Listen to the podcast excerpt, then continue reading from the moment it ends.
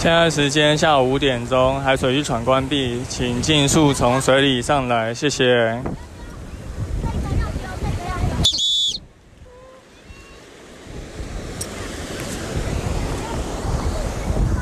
Hello，大家好，欢迎收听今天的救生日常，我是焦哥，来到好久没有讲的新闻报报啦。也这次有把这个标题统计一下，我们救生日常到底讲了几节新闻报报，这都是第三十一集了。没有想到这个溺水的意外还是在这个未解封时期。就是有发生，明明就没有办法下水啊，结果周末却发生了，我看至少有四起的溺水意外，然后就是也造成了一些伤亡，所以就大家还是要注意啊。虽然现在微解封，可以去溪边跟海边可能看看山水，但就是自己的生命安全还是要知道怎么守护。好，今天要讲的这一则新闻是新竹五峰金船二十岁男子戏水溺毙。那一名二十岁的男子与友人前往这个新竹五峰乡的和平桥下的。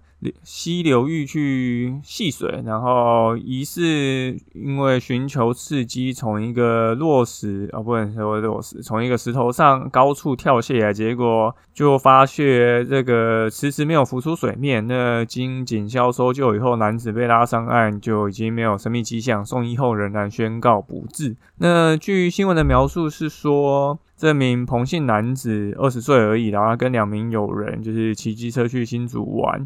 那刚好经过这个和平桥的时候，发觉底下溪水清澈，就一时兴起想下水。那事故发生的地点是有一处四米深的深潭，那当时是上午十一点，他们在那边戏水，后来就是彭姓男子跳水后没有浮出水面，有人觉得不对劲报案，那就来救。救人。那县议员张义生指出，上平溪的确是有民众会戏水，然后当地的民众也知道这里的水蛮深的，但通常不会在这边玩。那其实事发前他也有去前往关心，那当地的民众当下也认为出意外的不会是当地人，那后来也确定是这个外地的游客。好，那这一则新闻就是。大家听了以后有什么想法吗？那焦哥自己有看了这一则新闻啊，然后又看了其他的媒体关于这一则新闻的描述。那有些媒体频道它就有播这个影片，所以其实就能看得更清楚。那我们从这个新闻的文字描述，其实就可以发觉，他说。当地民众当下认为出意外的不会是当地人，因为确实会有人在那边玩水，只是可能不是在这边呢。后来询问，确定是外地人。那从这个描述其实就可以知道，这里其实是可以玩水，然后只是人没有那么多。那后来焦哥有去看了这个新闻的影像画面，有发觉这个彭姓男子，啊，他其实并没有明显的外伤。那被救上岸的时候，其实也没有穿救生衣。所以我自己是会推断，这个彭姓男子他并不是因为跳下水撞击到石头而昏厥的。就从新闻的描述跟照片是没有看出来有就是撞击的痕迹。对，那 媒体也没有提到他们最爱说的这个啊，此处有暗流漩涡啦，会把人拉下去这一种干话。好，不能说干话，可是这种情形真的是非常非常少。每一次 媒体都喜欢把这个自己有一个超意的想法，就觉得到处都有暗流跟漩涡。所以我自己的判断，最有可能发生的原因，应该是这个男生他就是不太善泳技，那没有办法在踩不到底的地方游泳。那跳水以后，我觉得他可能只有些微的挣扎就沉入水中了。这可能要询问当时的。就是也在现场有人就知道是不是这样的一个状况，因为如果你是完全没有挣扎，直接沉入水中，这种情况其实蛮少见的。就是一个不会游泳的人，他再怎么样一定会挣扎个几秒。那因为照片影像看起来也都没有撞击痕迹，所以焦哥自己是从这些。可以看到的资讯来判断，应该不是要撞击到石头啊，对，所以应该就是不善泳技沉到水里面。那其实我们之前就一直有提到一个观念哦，这个也在我们之前的防溺水塘考，其实就有其中一题就是这个：如果今天你的朋友从高处跳下来，那哪一件事情是你一定要提醒他的。那我们那边有四个选项嘛？那我现在没有看着考题，那那个选项我记得可能第一个是，嗯，要提醒他穿上救生衣，然后可能第二个是检查水深，然后第三是呃，好像是什么用很帅的后空翻入水吧，然后第四是第四，嗯，我有点忘了，但。第四不是正确答案。那这题其实那时候就有蛮多的呃粉丝有反映说这题的答案好像有争议，所以后来教哥改了一下描述，就会有这个关键字哦，你一定要提醒他什么。那这题的答案就是第二个，就是你一定要检查水深这件事情。那我们之前也有在文章就有写过，其实台湾本来就有很多游泳池的跳水比赛嘛，那水深其实就有规定，可能至少要两米深。那当然，因为跳水比赛的高度增加，也会要让这个跳水的环境是有更深的一个深度。其实这几年就有发生过。呃，有小学生去参加跳水比赛，就撞到池底，然后受了很严重伤的这个新闻，就是而且还不是只有一次哦。我记得那个水深好像才一米三还一米四而已吧。虽然国小生身高比较矮，可是你从一个高处跳下来的那个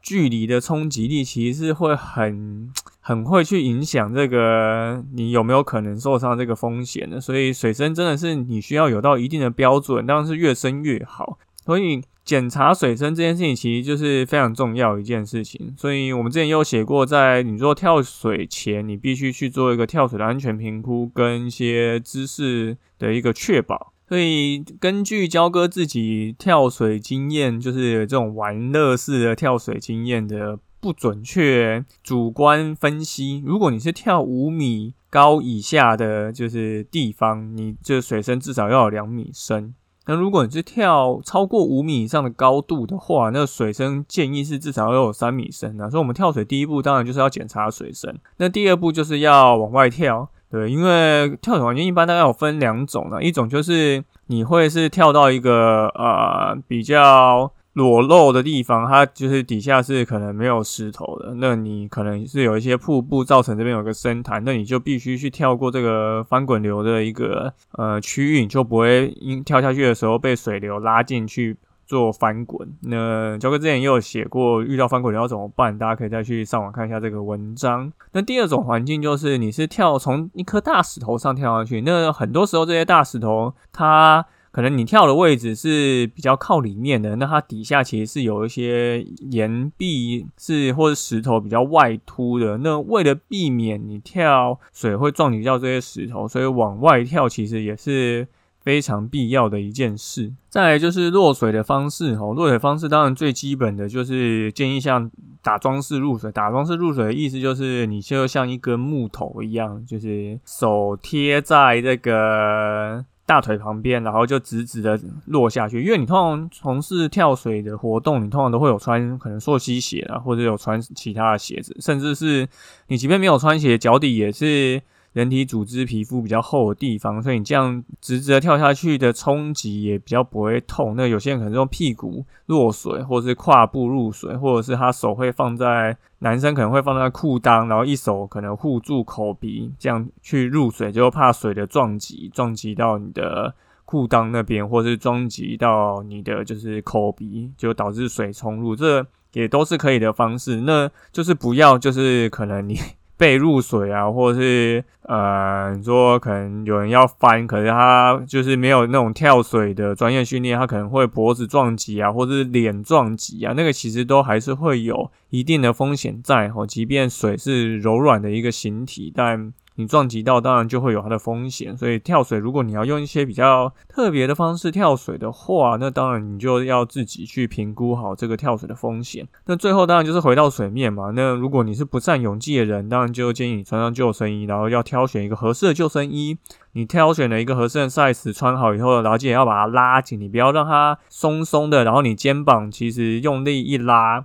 它还可以就是到达一个超过耳朵的高度。大家可以自己去做测试哦。当你泡在水里面，如果你的泳衣是会整个浮起啊，然后让你的肩膀的那边带子脱离你的肩膀太高到耳朵的地方，那就代表你这件救生衣可能太大，或者是你没有拉紧。那这个都可能是在。跳水活动中会影响到你就是安全的一个可能，有可能它会可能撞到你的耳朵，或者是你跳水的时候下意识的手举起来，然后救生衣就直接从你的身上脱离，那对你来讲就会产生很大的风险。所以如果你是不善泳技的人，建议就是直接穿上救生衣。那落水之后，就是手脚用力往下，你说踢个蛙脚，然后往下推手往上滑，基本上在没有任何太多奇怪水流情况下，都一定会浮上水面，就大家真的不需要担心这件事情。去年就也有发生这个在秘境苦花潭的一个溺水事件，我觉得也是一个大学生跳入水中，然后就昏迷沉下去，然后后来就是苦花潭这个。地方就封了，那焦哥是还没有机会跑去那边玩，真的也是觉得蛮可惜。所以最后还是要提醒大家说。西边其实是台湾，就你说水域环境里面最高风险的溺水环境啊，比起游泳池跟海边，所以在从事这些活动的时候，你还是必须注意好安全。那刚好趁这段时间不能下水，那去学习这些对于溪流的水域安全的知识，那当然就可以让你玩水玩得更安全。好，那今天就讲到这边，刚好现在台风要来了哈，就是。大家真的是没事不要出门，这个周末也是千万不要去西边海边，铁定是非常可怕哈！也不要想说啊，台风走了，台风是不是礼拜六就走了，礼拜天就可以去，或者有些人可能是礼拜一有放假，礼拜一也可以去。建议是都不要哈。就 之前应该不管是新闻还是如果你有在看我们的文章，就知道就是台台风这个环流影响，加上这几天的下雨，都会让你的。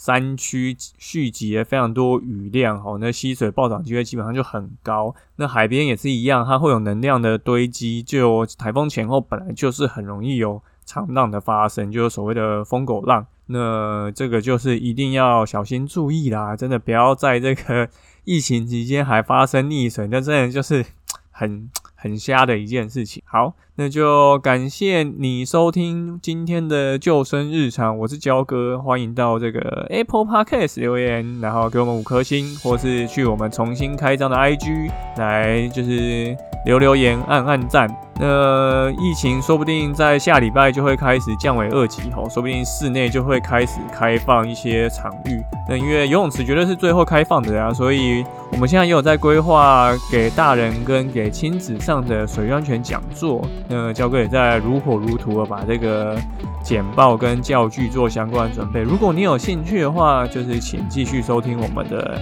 就生日常 p a r k 节目，或是到我们的网站像一条鱼，或是到我们的粉丝团去按个赞，那这些资讯之后都会第一时间公布在这些地方，所以就是千万不要错过喽。我们就下次再见，拜拜。